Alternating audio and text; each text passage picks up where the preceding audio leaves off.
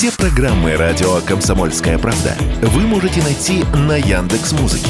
Ищите раздел вашей любимой передачи и подписывайтесь, чтобы не пропустить новый выпуск. Радио КП на Яндекс Музыке. Это удобно, просто и всегда интересно. Эдвард Чесноков. Отдельная тема.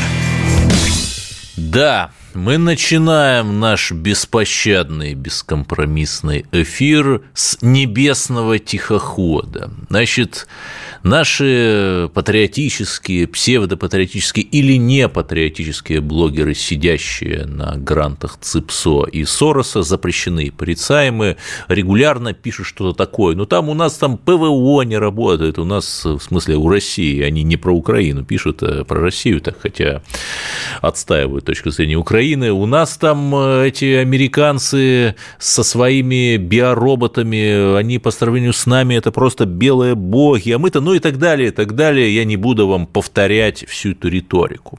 И вот что интересно, поделка китайских шаростроителей, воздушный шар движется, движется со стороны Тихого океана, заходит, наползает на Америку уже несколько дней, и американцы, там армия номер один, наверное, в мире, ну, по крайней мере, по количеству авианосцев, ничего не может с этим поделать. И при этом мы почему-то не слышим вопли, ах, там Америка разваливается, Америка безнадежно отстала, любой человек с Алибабы, с Алиэкспресса может что-то там сварганить и преодолеть ее ПВО, нет, про Америку такого не говорят. Честно сказать, я грешным делом подумал, что это вообще такой фейк, ну, там, наподобие отравления Скрипалей, э, наподобие русских хакеров, которые снеголюди, снежные человеки, их никто не видел, но вот все утверждают, что они есть, там даже следы какие-то находят, оплывшие медвежьи. Но Потому что, почему я подумал, что это фейк? Потому что мы об этом воздушном шаре, о его китайской принадлежности знали только со слов наших дорогих, любимых американцев. И что самое забавное, 3 февраля, 3 февраля, друзья мои, это 20 лет знаменитой пробирки Пауэлла, когда Колин Пауэлл тряс вот какую-то колбочку с белым порошочком, страшное и опасное химоружие, ну, это же понятно, что мы спокойно, мы же американцы, мы же терминаторы, мы можем спокойно держать это химоружие, нам ничего не будет. Стиральный порошок там, видимо, был. И говорил, что вот оно, вот оно, химоружие Саддама Хусейна, демократия в опасности, давайте, давайте. И это менее известная история. Джордж Буш младший примерно в то же время там произнес знаменитую эту свою фразу 16 слов. Э, нет, это были не эти 14 слов другого деятеля, 16 слов, конечно же. Про то, что, вдумайтесь, Ирак закупает уран у Нигера, в смысле э, у республики вот этой вот Северной Африки – Абсолютно никаких доказательств химоружия не было и не нашли его в итоге. Абсолютно никаких доказательств урановой сделки Саддама Хусейна, о которой говорил Буш, не было.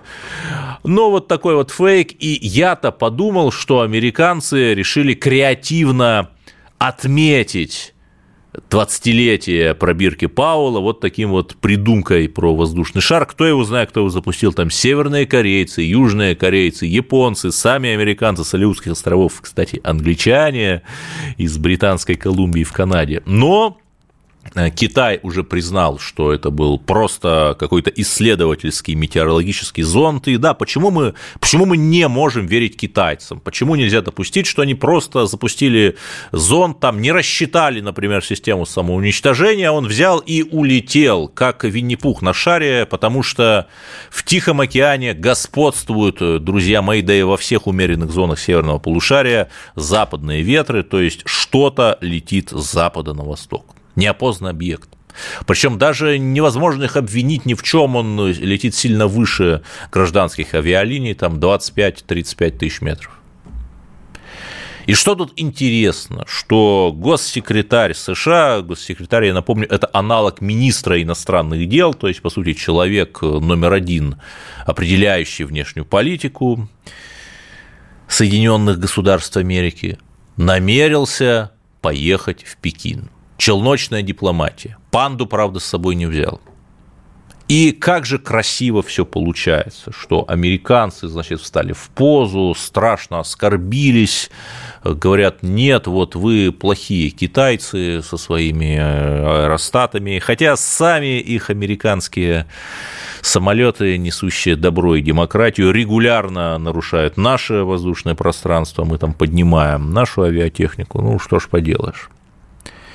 И что тут можно сказать? Э, что национал-куколдизм, он на самом деле свойственен не нам, а Белому дому.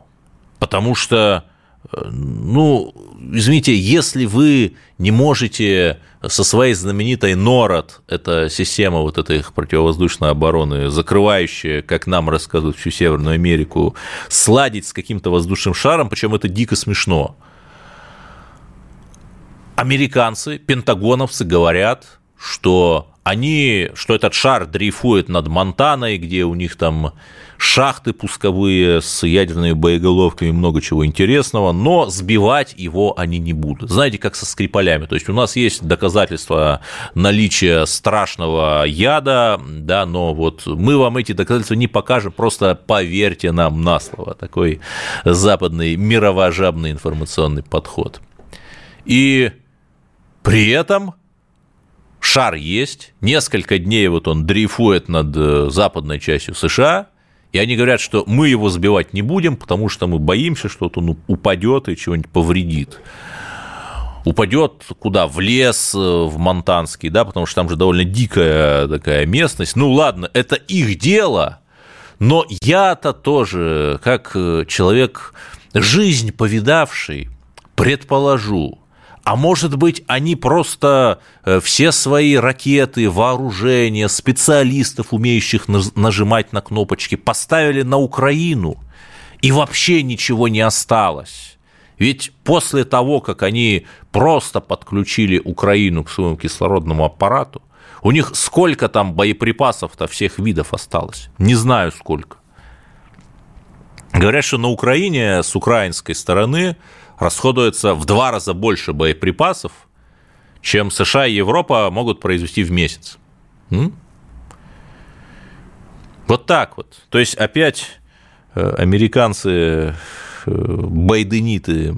Ну, я еще раз, я, разумеется, не ставлю знак равенства между американцами и вот этими вот ястребами и прочими непонятно гендерными людьми, которые вот весь этот мировой пожар раздувают, да байдениты. Снова э, сели в лужу и, в общем, э, пожелаем им, безусловно, удачи в их схватке не на жизнь, а на смерть с трампистами. Каковые трамписты уже рвут, мечут, пересобирают под себя комитеты Палаты представителей США, Нижней Палаты э, Конгресса, которую они контролируют, и обещают там, ну, если не импичмент Байдену, то совсем начать разбираться. Но что здесь плохого? Что у меня есть теория четырех кланов – в Китае, э, согласно этой теории, находятся левые антиглобалисты. Почему левые? Потому что они, безусловно, за равенство, они строят некую экономику, похожую на сталинский послевоенный СССР, но при этом они антиглобалисты, потому что они сидят вот у себя за китайской стеной и говорят, вот мы вас не трогаем, а вы нас не трогаете.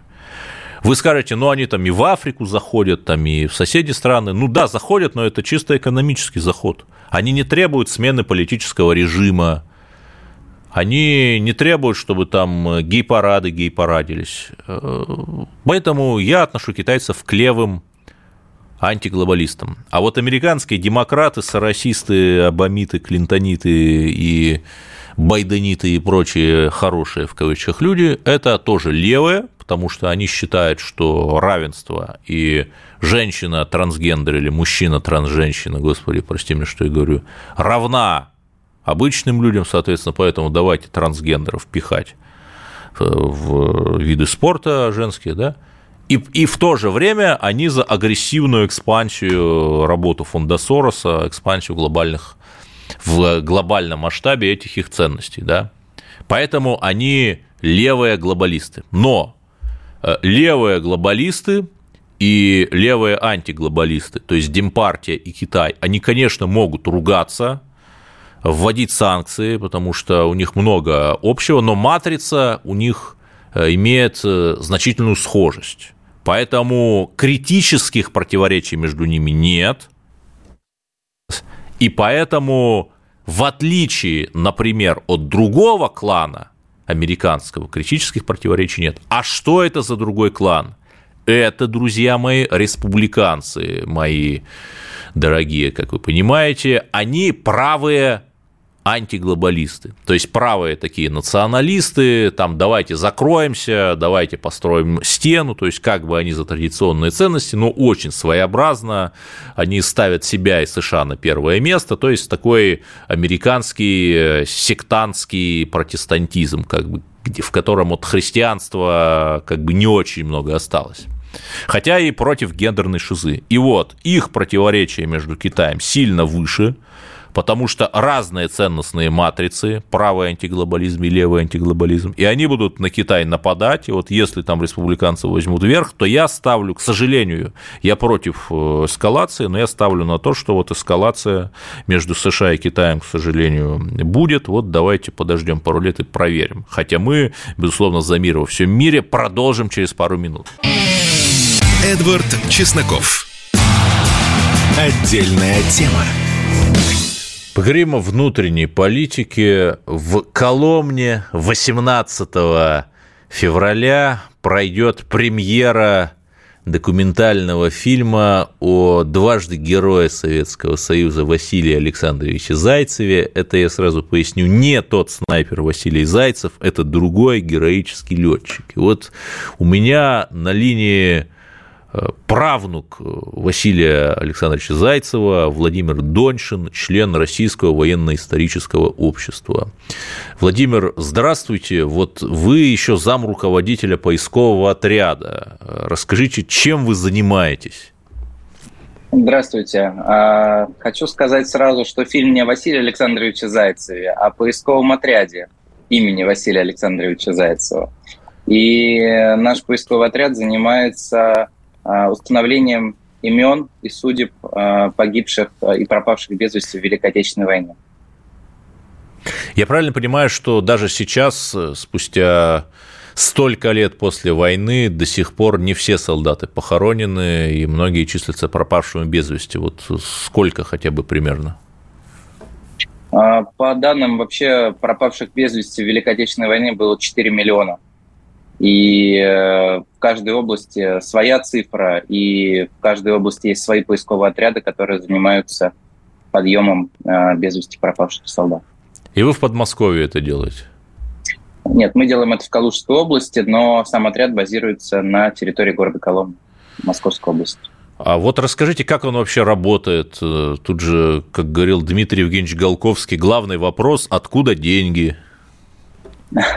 А, отряд э, существует с 2015 года, и работает, это основная работа с весны по осень, она работает, это работа в полях, когда отряд уезжает в экспедиции и э, занимается именно поиском и эксгумацией останков без вести пропавших солдат, а зимой проводится работа в архивах. Для того, чтобы выехать в поля, нужно знать матчасть, так скажем. И Отряд зимой проводит э, все свое свободное время в Центральном архиве Министерства обороны в городе Подольск, где ищет э, журналы боевых действий, э, карты и ну, другие материалы, которые а какие-то конкретные поиску. вот истории, может быть, вы находили, идентифицировали кого-то, находили родственников?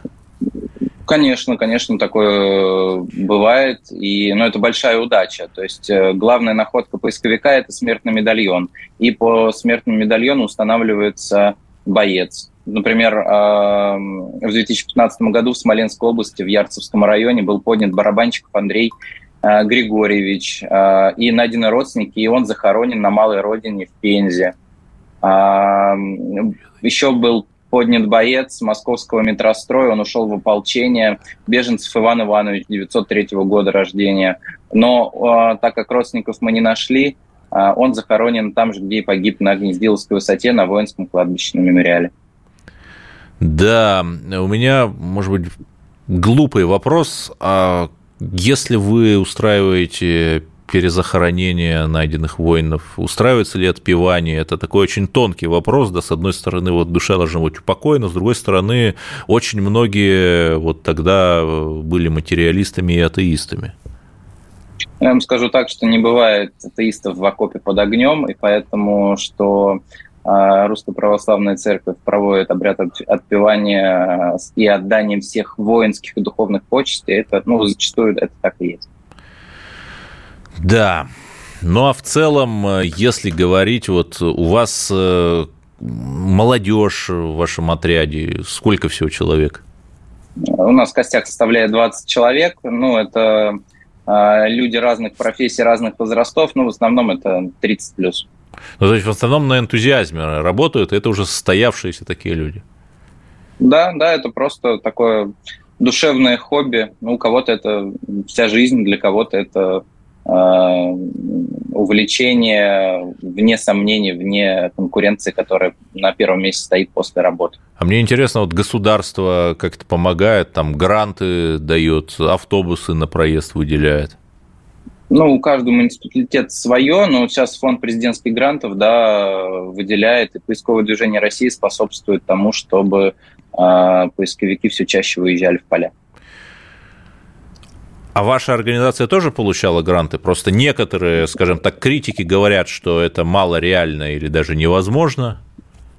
Ну вот мы будем э, стараться в этом году подавать угу. заявку на грант. Хорошо, а вот расскажите все-таки о вашем прадеде Василии Александровиче Зайцеве, потому что ну, много героев Великой Отечественной войны, мы знаем не всех, вот расскажите о нем.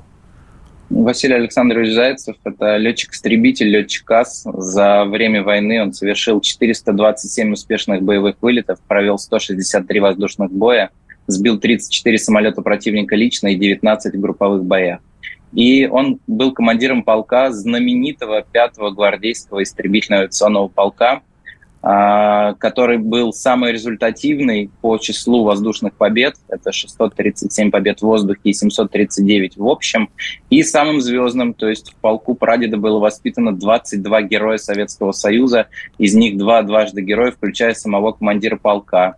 И этот полк стал прообразом э, героев фильма Леонида Быкова «В бой идут одни старики». То есть все, что там было в этом все, что было в этом фильме, это абсолютная правда. Ну а вот какие-то личные истории у вас остались, э, воспоминания о вашем прадеде? Он умер в 1961 году, поэтому только с рассказов э, родственников. И что рассказывали? Что это был э, сильный человек, сильный духом, и он попал э, в 1945 году, 2 октября, в автокатастрофу, его списали подчастую, то есть больше он не мог летать. И он не упал духом, воссоздал закрытый в годы войны аэроклуб Коломенский, э, на котором тренировались потом будущие космонавты Волков, Пацаев, Гречка, который сейчас э, до сих пор там на этом месте главная парашютная база Московской области находится. Да.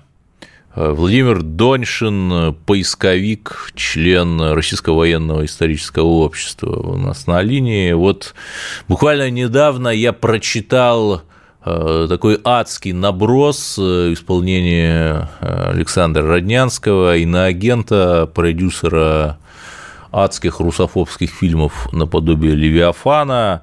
И вот он занял такую Э, мировожабную, конечно, позицию написал в соцсетях, примерно так, что вот война с фашистской Германией, ну, Германия не была фашистской, она была нацистской, ну, ладно, продюсер ему виднее, что вот война с фашистской Германией была вот справедливой, а вот то, что мы делаем на Украине, с его точки зрения, это несправедливо, это ад, вот это захват и так далее, и так далее. Много таких эпитетов. Вот мне интересно, Владимир, вы молодой человек, вот вы-то как э, молодое поколение, что об этом думает?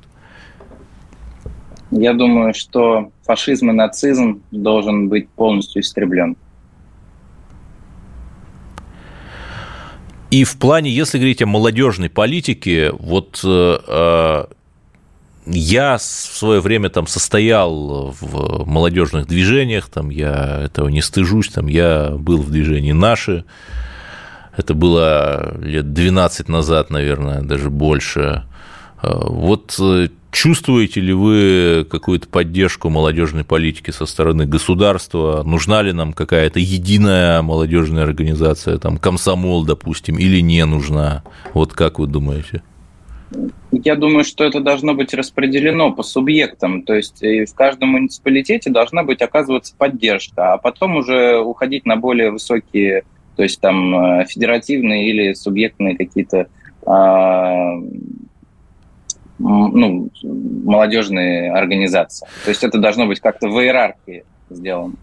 Хорошо, и еще раз э, этот фильм, документальный фильм о вашем поисковом отряде, его сняли журналисты или, или вы сами сняли? Да, это, это Коломенское телевидение нам помогло. То есть Фильм Коломенского телевидения можно будет посмотреть в Коломне в местном ДК 18 февраля о том, как наша молодежь хранит историческую память. Да, большое спасибо. У меня был на линии Владимир Доньшин, член Российского военно-исторического общества, зам руководителя поискового отряда имени его прадеда, дважды героя Советского Союза, летчика Василия Александровича Зайцева. Спасибо, Владимир. Ну а мы продолжим обсуждать события дня. Э, странные, конечно, вещи происходят в Российской национальной библиотеке.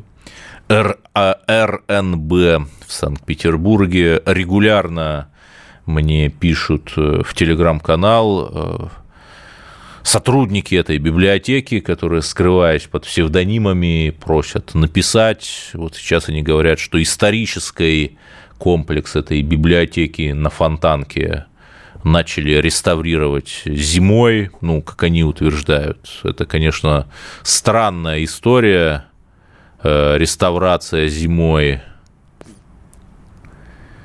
А, поэтому вот я еще раз говорю, я немножко вне этой темы, я живу не в Санкт-Петербурге, но все-таки как-то хочется верить, что обратят внимание на то, что происходит или не происходит в РНБ, в том числе ход ремонтных работ э, в историческом здании на Фонтанке 36. Спасибо, продолжим сразу же после новостей. Эдвард Чесноков. Отдельная тема. Да, мы продолжаем наш бескомпромиссный эфир, и вот неделю, ну, как неделю, а, Пять дней назад, в понедельник, я прилетел из Туркменистана, где мне посчастливилось побывать вместе с делегацией депутатов Государственной Думы во главе с председателем Вячеславом Викторовичем э, Володиным в рамках парламентского визита – и что поразительно, буквально за неделю до этого, то есть 22-23 э, января, э, парламентская делегация во главе с Володиным была в Иране, а именно в Тегеране, где нас на очень высоком уровне встречали. Заседание совместной парламентской группы продолжалось порядка трех часов. Это много. И прошла неделя, и уже в конце января мы в соседней стране Туркмении. Случайно ли это? Конечно, нет. Туркмения – это один из двух сухопутных путей в Иран. И сейчас торговля с Исламской Республикой растет какими-то космическими темпами. 4,5 миллиарда долларов. Да, это, в общем, мало это там в 10-15 раз меньше, чем с Турцией, но учитывая, что ты там еще год назад просто физически не смог бы заплатить за любой товар, купленный в Иране, просто потому что он отключен от Свифта. Ну, э, и торговля составляла там в три раза меньше, где-то в районе полутора миллиардов, ну, очень внушительный рост. Я уж не говорю о том, что мы военном, в военном отношении, военно-техническом с республикой сотрудничаем. Почему? Ну, потому что не было бы э, этого союза без наших дорогих западных союзников, которые, в общем, сами толкнули нас в объятия таких весьма необычных партнеров, да, как э, Иран, например, или КНДР. И самое главное, что при э, создании сухопутного логистического маршрута мы получаем прямой выход в Южные моря, Собственно, то, о чем мечтал Жириновский там, в Индийском океане. При этом, заметьте, безо всяких э, каких-то завоевательных походов, одним обаянием, убеждением, э, э, относясь к нашим контрагентам как к равным партнерам. Вот мы укрепляем наш южный фланг. И совершенно не случайно, что наша парламентская делегация была в Туркменистане. Это был первый за последние 11 лет подобный визит, и более того, это, был, это было первое выступление нашего спикера парламента с речью в э, туркменском парламенте. Более того, я там находился, и я лично видел, что Вячеслава Викторовича встретили аплодисментами 120 э, туркменских депутатов. О чем это говорит? Конечно, это говорит о том, что э, Туркмения, хотя и является официально нейтральной страной, но, конечно, в нынешний век глобальных потрясений в одиночку ни один игрок, даже самый сильный, выжить не может – и самое главное, что если Афганистан, то есть, простите, если Азербайджан, Казахстан, Иран обладают большими запасами нефти, то Туркменистан обладает шестыми или пятыми в мире запасами газа. Я называл это концепция энергетического острова, что в центре Евразии находится энергетический остров, который вместе с Россией может снабжать энергоносителями а, вокруг находящиеся страны и регионы отчаянно в этих энергоносителях нуждающиеся, потому что, да, там рядом Турция, Индия, Пакистан, Китай, там еще чуть южнее Африка, у которых развита промышленность, но в то же время у них плохо со своими энергоносителями. То есть, если России удастся реализовать эту геостратегическую стратегию, то какие там санкции э, Блинкен раскатывает своими блинами, это никому не интересно будет совершенно, потому что в 21 веке э, главенствовать будут энергетические сверхдержавы. Вот Россия таковой является и создает такой энергетический остров в центре Евразии. Ну, вы, наверное, спросите меня, как впечатление от Туркмении. Это одна из самых закрытых стран бывшего СССР. Ну, что тут надо сказать? Э, например, еще раз, да, там есть много каких-то баянов, Э, либералы, никогда не бывавшие в Туркмении, там пишут э, про права человека и так далее, что с феминизмом там плохо. Я как бы не буду с этим полемизировать, просто скажу, что есть такое мнение, кто хочет, может с ним ознакомиться. Я скажу о своих впечатлениях. То есть, например, э, в гостинице много женщин обслуживающего персонала, сотрудниц, они все были в такой светской одежде, без платков. То есть там говорить о том, что вот прямо женщин снова кутают э, в паранжу, ну, это, конечно, преувеличение. Да, я не видел там женщин с яркой косметикой, но вот это там не приветствуется. Потом тоже в парламенте, и я так понял, что женщины на госслужбе, вот абсолютно все, кого я видел, и женщины-депутаты, и женщины-сотрудницы на госслужбе, они они, да, э, носили национальную одежду и платки. Но тут опять э, Туркменистан, значит, обращается к национальным корням. Если вы толерантны, то вы... Что еще интересно? Там все ездят на белых машинах. Видимо, это как-то связано э, с ярким палящим солнцем.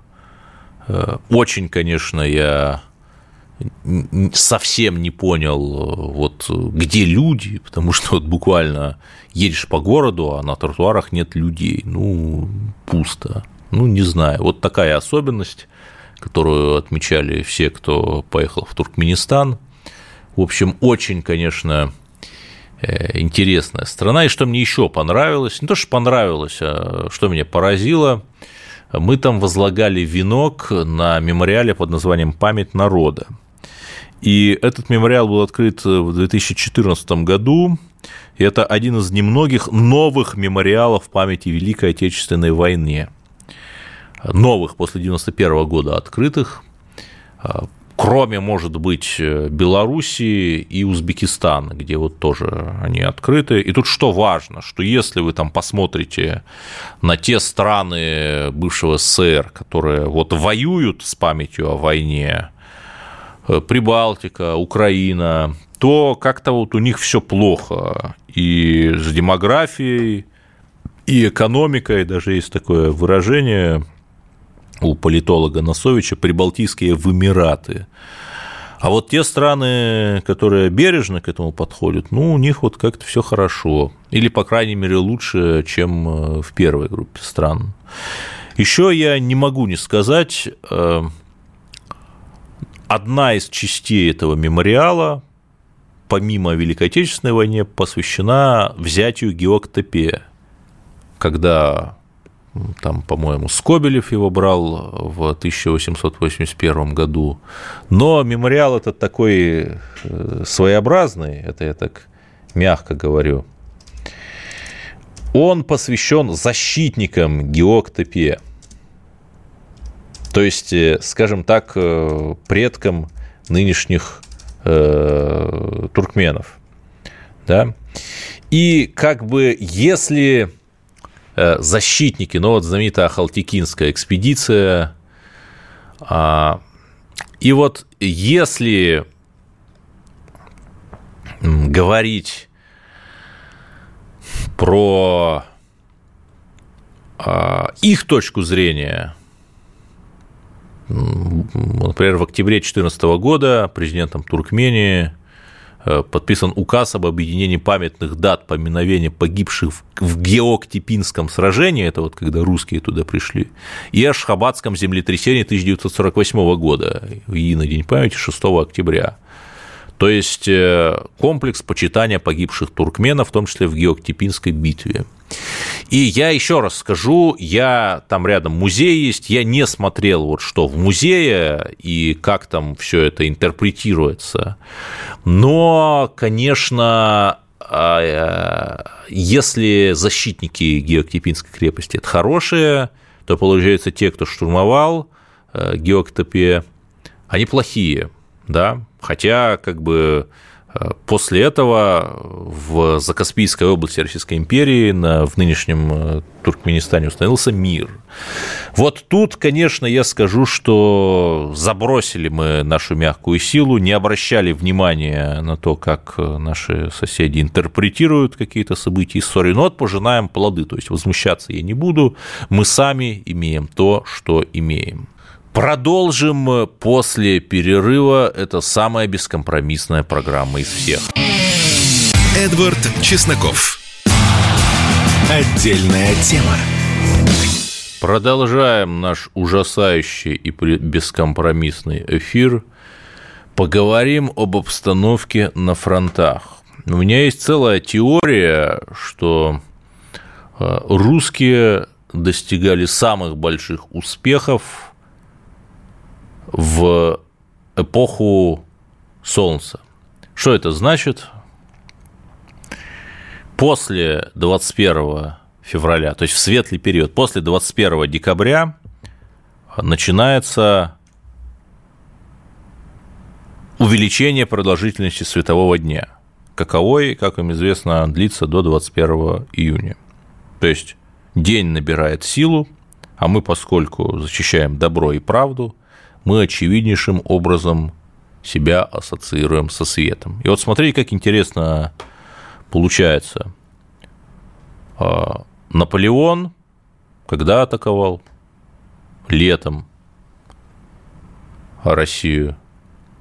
Его продвижение в Россию было в темный период, то есть когда длина светового дня сокращалась. И вот пик этого темного периода, осень, мы имеем сожжение Москвы и прочие другие печальности. А когда дело повернулось к зиме и после 21 э, декабря начался светлый период, мы уже Наполеона начали гнать. Совпадение, ну, может быть, совпадение. Э, Великая Отечественная война.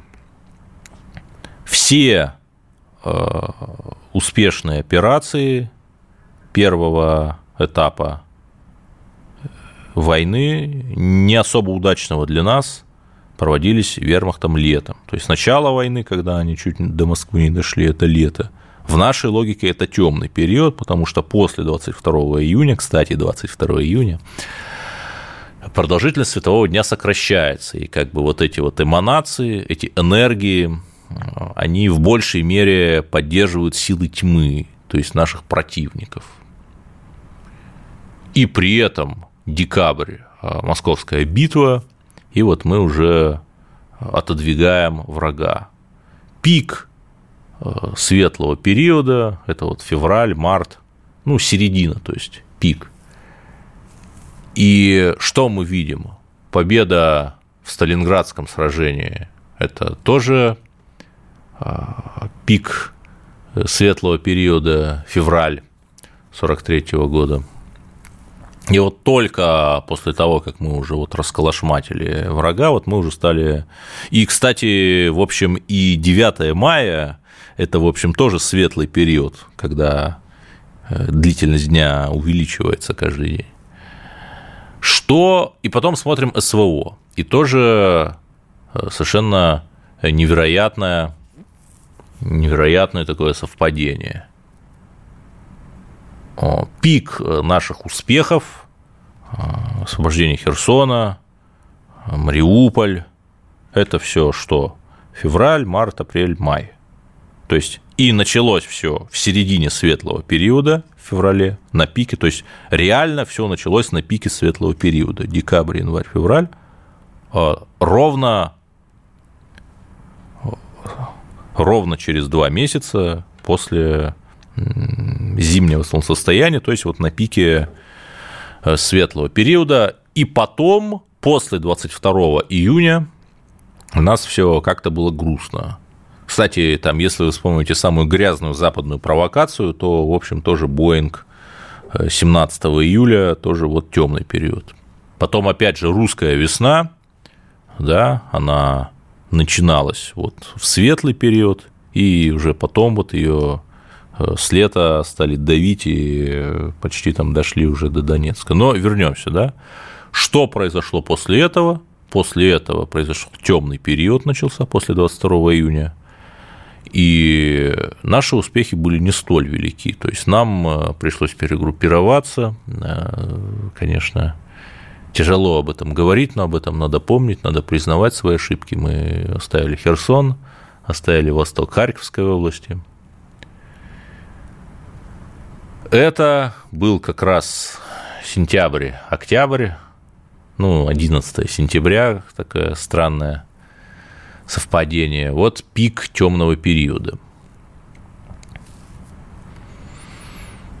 Еще раз, я не, не знаю, как объяснить эту корреляцию. Вот единственное, что я придумал, как это объяснить. Но к чему я? Что сейчас, э, в феврале, начинается пик светлого периода, когда вот вся, скажем так, э, энергетика пространства, все эти а, эманации эфирные, да, сам воздух, напоенный энергией, помогает нам.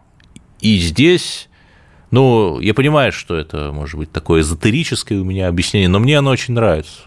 Это больше, чем совпадение. И здесь можно, безусловно, ожидать новых успехов.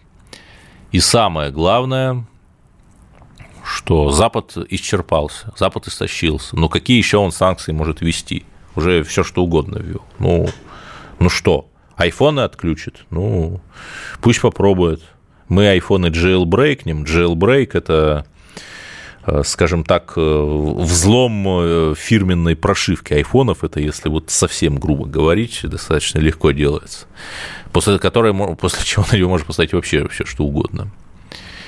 Вот.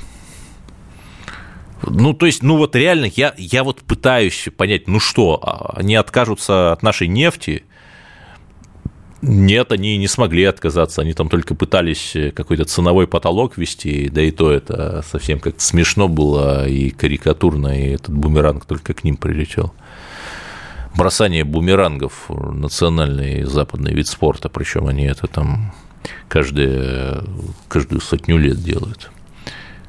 То есть о чем это говорит? О том, что наша экономика гораздо устойчивее, чем западная потому что у нас экономика основана на реальном секторе, а не на рисованных фантиках и финтифлюшках, фьючерсах и биржевых котировках, которые вообще непонятно, кто рисует. Поэтому я сейчас накануне, ну не накануне, но э, в месяц первой годовщины СВО склонен к оптимизму, потому что мы переболели детскими болезнями, мы избавились от иллюзии, что вот мы всех шапками закидаем.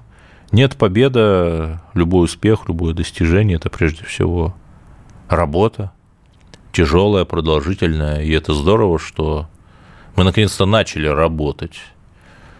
Долго запрягали, но, знаете, поехали так, что э, это же не так просто не, неспроста вот был этот вброс, что глава ЦРУ Бернс, который там чего-то в Стамбуле стамбулил э, с нашими, предлагал, мол, давайте мы вам 20% Украины отдадим. Ну, то есть, вот те как раз новые территории, которые мы присоединили. Почему? Потому что в начале, когда ты ведешь переговоры, ты предлагаешь программу максимум. То есть наиболее удобное предложение для себя, то есть для США, и наименее удобное предложение для партнера, то есть для нас. И понятно, что если они уже начали с этого, причем это немецкие СМИ сообщили, но почему-то там ЦРУ не выступило с опровержением, там не сказала, да нет, ничего мы не предлагали русским, да.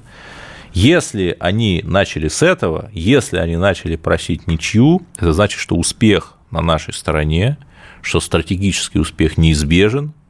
И вот мы видим уже позитивное сообщение из Бахмута, Бахмута Артемовска.